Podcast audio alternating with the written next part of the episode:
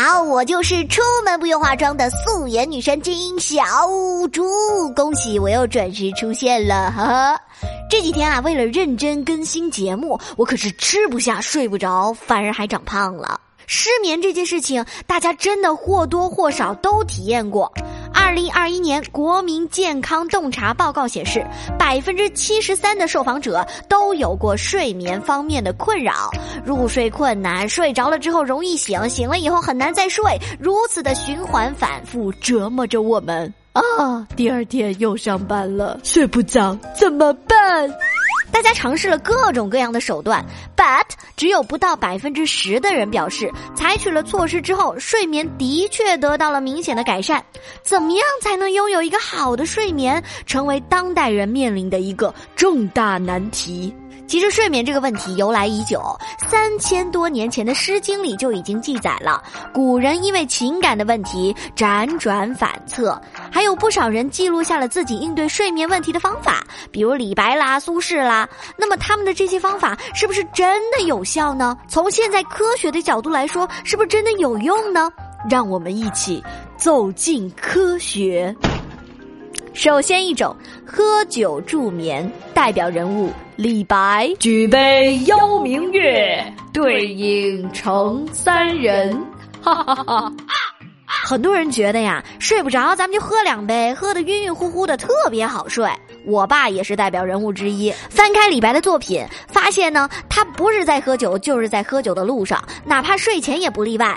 最后还可能导致了他的死亡。《旧唐书》记载，李白其实是醉死在宣城的。那还有一种说法，是因为过度饮酒引发的脓胸穿孔。酒精这个东西的确具有镇静的作用，很多人睡不着的时候都会喝一点。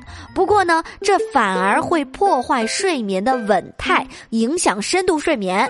英国的科研人员经过很多年的随访调查之后发现，其实啊，经常喝酒的人更容易失眠，他每天晚上醒来的次数更多，也更容易疲劳，估计起来上厕所啥的吧。最关键的，酒精是致癌物，没有安全剂量的那种。人家李白哪怕不喝酒也能写出传世佳作，但是你喝酒，最后可能只会留下酒精肝，所以少喝酒。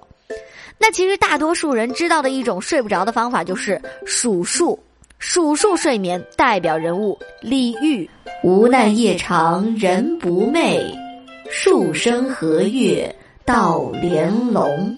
这个时候的李煜呢，算是被动听到的。咱们睡觉睡不着的时候，比较知道的是数羊，对吧？数羊这件事情呢，是从国外传来的。英语环境下的 sheep 和 sleep，它是谐音。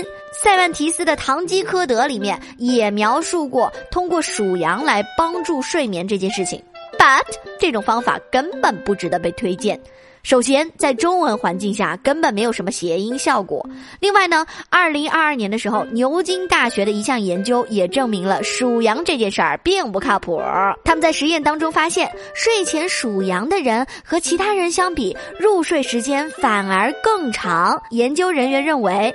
长时间数羊加重了大脑的负担，还可能增加焦虑。你想啊，数数的时候，你的注意力啊什么都会被提起来，集中在这个数字上。数错了，你是不是还得重数啊？有一些强迫症啊，更难受。所以呢，入睡其实更困难。有人就说了，那你既然这个谐音不对的话，那中国人是不是应该数水饺？睡觉水饺？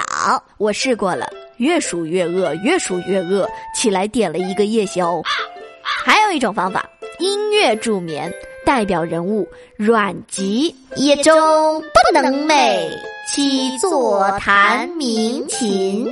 大家睡不着的时候都会选择听东西，听听相声啥的。啊，对呀对呀，我就是听小竹的节目睡着的。哎，你别说，听小竹节目睡觉的，我是真佩服。我这种能把人叫醒的朝阳嗓音都能给你哄睡了，看来你一点儿也是不失眠呢。听音乐的人是真的比较多。现在呢，不少人习惯在睡前听音乐。研究表明。听音乐，或者是边听音乐边锻炼，的确能够提高睡眠的效率。除了音乐之外，还会有人借助白噪音来入睡。白噪音可以屏蔽环境噪音，很适合那些不喜欢或者是没有办法在完全安静的环境里面睡觉的人，可以有效的改善睡眠质量。刚说到了运动，其实运动也是一个助眠的好方法。代表人物苏轼。元丰六年十月十二日夜，皆衣欲睡，月色入户，欣然起行，念无与为乐者，遂至承天寺寻张怀民。这个苏轼啊，不管是中年还是晚年，从他的作品当中都可以看到，他在睡不着的时候就爱出去瞎溜达，还把朋友叫起来跟他一起溜达。但从科学上来说呢，睡前运动的确是有助于睡眠的。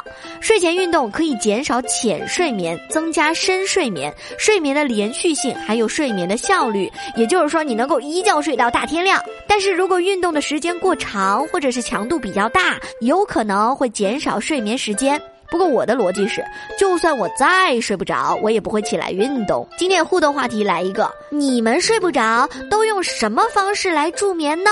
我是小竹，我们下期再见喽，拜。